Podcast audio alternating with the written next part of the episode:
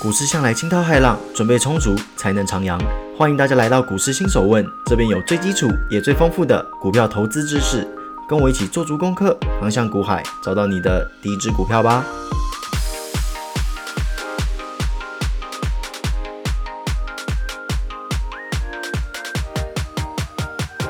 欢迎各位回到今天的股市新手问。在节目开始之前呢、先问各位一个非常诛心的问题：你追踪 IG 了吗？不要小看这个 IG 哦，里面除了有新手问的内容之外啊，还有我对经济时局的一些分享。不过有点汗颜的是，在新手问的部分，我们现在有点进度落后啦，目前好像只分享到第十一集的内容吧。不过我们最近会加紧脚步，把剩下的东西都补完，这样我们才有办法无缝接轨第二季的内容。等到到了第二季啊，你就有办法诶看着我的 IG，听着我的 Podcast，然后就可以非常快速的、很轻松的理解第二季的内容。好啦，那目前非常精彩的第二季已经在筹备中啦。那我可以跟各位保证，你绝对会收获满满。至于第一季的部分啊，包含现在的这一集，我们只剩两集啦。所以说，各位赶快追踪 IG 啊，所剩的时间不多啦。好啦，那我们接下来就进入我们今天的主题吧。先说第三十五问：什么是被关的股票？处置股。听到被关呐、大家会不会觉得说，诶，这家公司是不是做了什么坏事啊？对不对？作奸犯科，要不然为什么被关？没错，他是做了坏事。通常这个坏事啊，就是涨太快。那我先跟各位介绍一下进入处置的顺序好了。一样，我们用非常浅显易懂的方式来做一个比方。就像小时候啊，你调皮了，你爸妈一开始可能会先说，诶，某某某，不要再这样做喽，很不好，你会受伤。啊，如果你继续白目的话，那个语气就会转变啦。诶，我跟你说过多少次，不要再这样做了，你皮在痒是不是？过没多久，你心中最皮的那一块如果又发作了，那恐怕你就会被狠狠的修理一顿啦。好，那股票一样哦，在一段的时间突然的飙涨或是周转率过高，就会被列为注意股。对应刚刚的故事啊，就是你第一次白目。如果这时候啊股票继续涨，完全不甩证交所给他的警告，那这个时候啊就会变成警示股。那对应故事就是你继续白目。而如果这个股票就算变成警示股依旧涨呢，这个时候啊就是你的白目没有极限啦。那这个时候股票就进入到最终阶段。处置股，在经过生动的讲解后啊，我相信大家都知道顺序啦。那接下来我们就来说说发动的条件。我这边不会细说啦，因为那个很法律，我们不是法律系的嘛，对不对？我们主要是用很轻松的方式去理解一些股票相关的知识。那这么教条的东西啊，我们就先别说了吧，不要把这边弄得好像演讲一样。不过啊，有兴趣的朋友可以去证交所里面查询更 detail 的东西。不过我这边还是会跟各位介绍一下一些常见的触发状况。那我们先从第一个注意股开始说好了。注意股常见的触发状况啊，为在三十个交易日收盘涨幅超过一百 percent，或是六十个交易日超过一百三十 percent，或是九十个交易日超过一百六十个 percent，或者说你在六个交易日收盘涨超过二十五 percent 以上啊，就是涨太凶。另外是周转率，周转率的条件有啊，第一个是当日超过十 percent 的周转率，另外一个啊是六个交易日累计超过五十 percent 的周转率。只要达到任何一项啊，你就会被标记为注意股。那变成注意股啊，其实不会怎么样，就是你的股票旁边会有一个小备注啦。那其余照旧，诶，融资的融资，融券的融券，想干嘛的想干嘛，当冲的当冲，你想买就买，不想买就算了，就是一切照旧啦，跟一般的股票没什么两样，只是多一个小备注而已。再来警示股。警示股啊，它是当一档股票多次触发注意条件的时候，它就会变成警示股。大的条件为什么？第一个，十个交易日内啊，有六个达成注意股条件；第二个是连续三到五个交易日达到注意股条件；第三个啊是三十个交易日内有十二个达到注意股条件。那一旦变成警示股啊，那就会进入到处置，就变成处置股啦。最后阶段处置股，它的条件是什么？它的条件啊为连续三天被列为注意股，它就变成处置股，或者说符合任何警示股的条件。好啦，大家听到这边有没有觉得说，哇，怎么那么热热等，好像在念课文一样？不过没有办法，我已经很尽量的简短了。其实有更多的条件是可以变成处置股啊，或是警示股，因为有更多的条件。但是我觉得那些比较不常见啦。那我这边提的是比较常见会发生的状况。好啦，那我们接下来来探讨说，诶，进入到处置股会发生什么样的事情？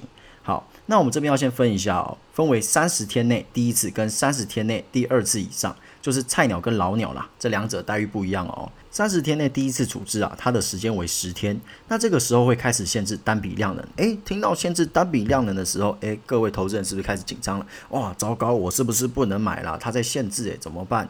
不过不用放心，如果你只是像我这样的小咖投资人，诶，一次都买个一两张，那这种真的不用担心。为什么？因为规定是啊，单笔不超过十笔。多比不超过三十以上，只要你在这个限制之内啊，你基本上就是跟正常的股票一样了，想买就买，不想买就算了，想卖就卖，不想卖就算了。但是如果你是大户，就是那种啊，我一次不买个二三十张，我会觉得自己很贫穷，我一定要买二三十张，我不能跟那些小咖投资人相提并论。那这个时候啊，就要透过营业员跟他说，哎，不好意思，我要圈存股票，哎。圈存是什么？听到圈存，大家有没有觉得有点奇怪？诶，这跟圈养是不是有点像？诶，完全不一样。不过不用担心，下一问的全额交割股啊，我就会跟各位做一个更详尽的解释了。好，那我们这边继续。除了单笔量呢会被限制之外啊，撮合时间也会延长哦。从原本可能每分每秒都有成交，到最后每五分钟撮合一次，也就是说每五分钟才会成交一次的意思。那此外啊，会暂停该档股票的所有信用交易。那至于三十天内第二次处置以上会有什么样的处置方法？除了上述的规定外啊，有两者不同。第一个，撮合时间会被拉得更长，看那档股票受不受教。简单来说啊，就是你涨越多就撮越久。第二，不管几张股票都必须透过圈存才有办法购买。好啦，那以上就是处置股的知识啦。那接下来就要进入到各位投资人最在乎的嘛，进入处置股，这档股票会不会跌啊？这个各位真的很不好说。有人相信越关越大尾，只有够大咖才有资格被关嘛，对不对？够会长才有资格被关。那根据我自己的经验啊，我觉得是看状况哦。因为我确实有持股被越关越大尾的，也有持股是诶被关就被枪毙了。不过整体来说，我个人的建议是要跟紧大户的方向。原则上，一旦被关啊，大户就很难做什么拉高出货啊之类的操作。再加上绝大部分的散户对于处置股是畏惧的哦。诶，处置股是什么？哦，要被关哦，好可怕哦，赶快赶快卖掉。为什么？因为每五到十分钟撮合一次。如果这个汤圆搓歪了，搓去跌停板怎么办？诶，说到汤圆，我现在录的时候啊，好像是元宵节。那在这边啊，祝各位月圆人团圆，祝各位元宵节快乐。好，我们继续。诶，有没有？诶，这个很下课啊，说不定以后如果我有工商，就是这么的惊喜。好了，开玩笑的。好，我们继续了。总而言之啊，散户很容易在处置股的时候信心不坚定，可能出个几次，看到诶股票开始往下掉了，他就忍不住挂卖了。那在这个时候啊，这张股票如果本来基本面就不怎么样，因为当初就是被炒上来的话，大户可能也就选择弃手。在这样的状况之下，基本上被放出来啊，也会变成废股，就是一蹶不振啦。不过，如果今天基本面够强，话题性也够悍的话，那继续往上走啊，也是有可能的哦。亦或是大户趁机压低洗筹码吃货，就说，诶，反正你们信心不坚定啊，那你们不要没关系，我要嘛，对不对？我钱不嫌多啊，我想要越赚越多嘛，赶快把你手上的车票给我。这种状况啊，也不无可能。总之，我自己的建议是啊，除非你够了解产业或是公司，不然处置股能避则避，毕竟变数真的太多了啦。重点是啊，每五到十分钟的撮合，你很难在当下做出一个很适当的反应。好，进入第三十六问，全额交割这四个字啊，如果是纯心走，心中铁定是一百个问号。诶，全额交割是什么啊？是什么口号？反清复明之类的吗？其实全额交割啊，跟刚刚提到的处置股，都是政府为了保护我们这些小散户所设置的机制，怕股价被特定人士啊炒太凶，或者说今天公司体质不好，造成一些小散户蒙受损失。那全额交割是什么？原则上啊，会成为全额交割的股票，通常是公司发生了些什么问题，或者是说在财务上面有困难的。那接下来我们一起来看看什么样的条件下公司会沦落到这个地步吧。第一个，当每股净值低于五元；第二个。近期财务报告有重大疑虑，第三个违反重大讯息相关规章，第四个超过三分之二的董监受停职假处分，第五个向法院申请重整。那只要符合上面的任意条件啊，都会被打成全额交割股。除此之外，全额交割股的买卖方式也和一般股票不一样哦。全额交割股是不能用信用交易的，而且它的买和卖都必须透过营业员进行圈存。诶，我们首尾呼应一下。这时候跟各位分享一下，在上一问提到的圈存是什么？我在很久以前应该说过，我们买股票有一个交割户，那跟我们自己银行的账户是不一样的哦，那是专门给我们买卖股票用的。那圈存是指什么？像处置股或是全额交割股这种被管制的股票啊，你必须再额外放到一个新的交割账户。那要怎么放？其实很简单，你只要打给营业员说，哎，我想要圈存钱，哎，他就问你说你要圈存多少啊？你就说，哎，我要买谁谁谁几张，然后圈存多少钱。那卖的时候也一样，就是一样说，哎，我要卖谁谁谁几张这样子。那我有听说过有些券商好像可以用网络圈存，你就不用打电话，这也更加的方便啦。那至于是哪一些嘞，那就要各位自己做功课啦。好啦，那现在各位知道说，诶，全额交割是怎么一回事？那老话题嘛，股价飞涨急跌，除了涨跌之外，一切都是虚的，一切都是玄学。那全额交割股怎么看？就像我说的啦，会变成这种股票，通常是公司在体质层面上会出现问题。那通常有这样的问题，你为什么要去碰它？基本上就是能不碰则不碰啦。那你说，诶，会不会有人去炒它？这当然还是有可能的啦，毕竟大户钱多嘛，他想炒谁就炒谁啊，对不对？他可以把一个诶快要濒死的股票炒成股王。但是问题是，这种股票你敢买吗？就我自己来说啦，我自己是不会考虑的，因为对我来说，我今天买股票是来做投资的，我不是来投机的。如果我今天要赌说，哎，这档可能会变成股王，那我这样去拉斯维加斯就好啦，我还跑来玩股票，对不对？再者，股价追其根本啊，是反映公司的价值，这种体质有问题的，老实说，真实的价值又有多少钱？等潮水退去了，它还能值多少？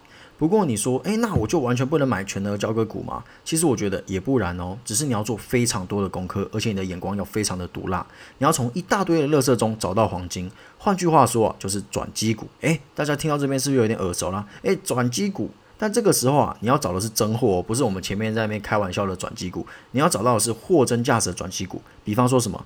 比方说今天公司诶突然跟大厂合作，特斯拉、苹果、辉达。A M D 这种大厂合作，或者说研发出什么热门的产品之类的，总之啊，它的力度必须强大到足以逆转公司的体质。不过总体来说，跟处置股一样，我自己的推荐依旧是能不碰就不碰。几千档股票中，为何一定要单拎一枝花？有许多营收好、毛利佳的等着你去发掘，你干嘛一定要赌那些半死不活的公司？等着帮家里重新装潢换壁纸嘛？诶，壁纸这个梗不知道大家懂不懂？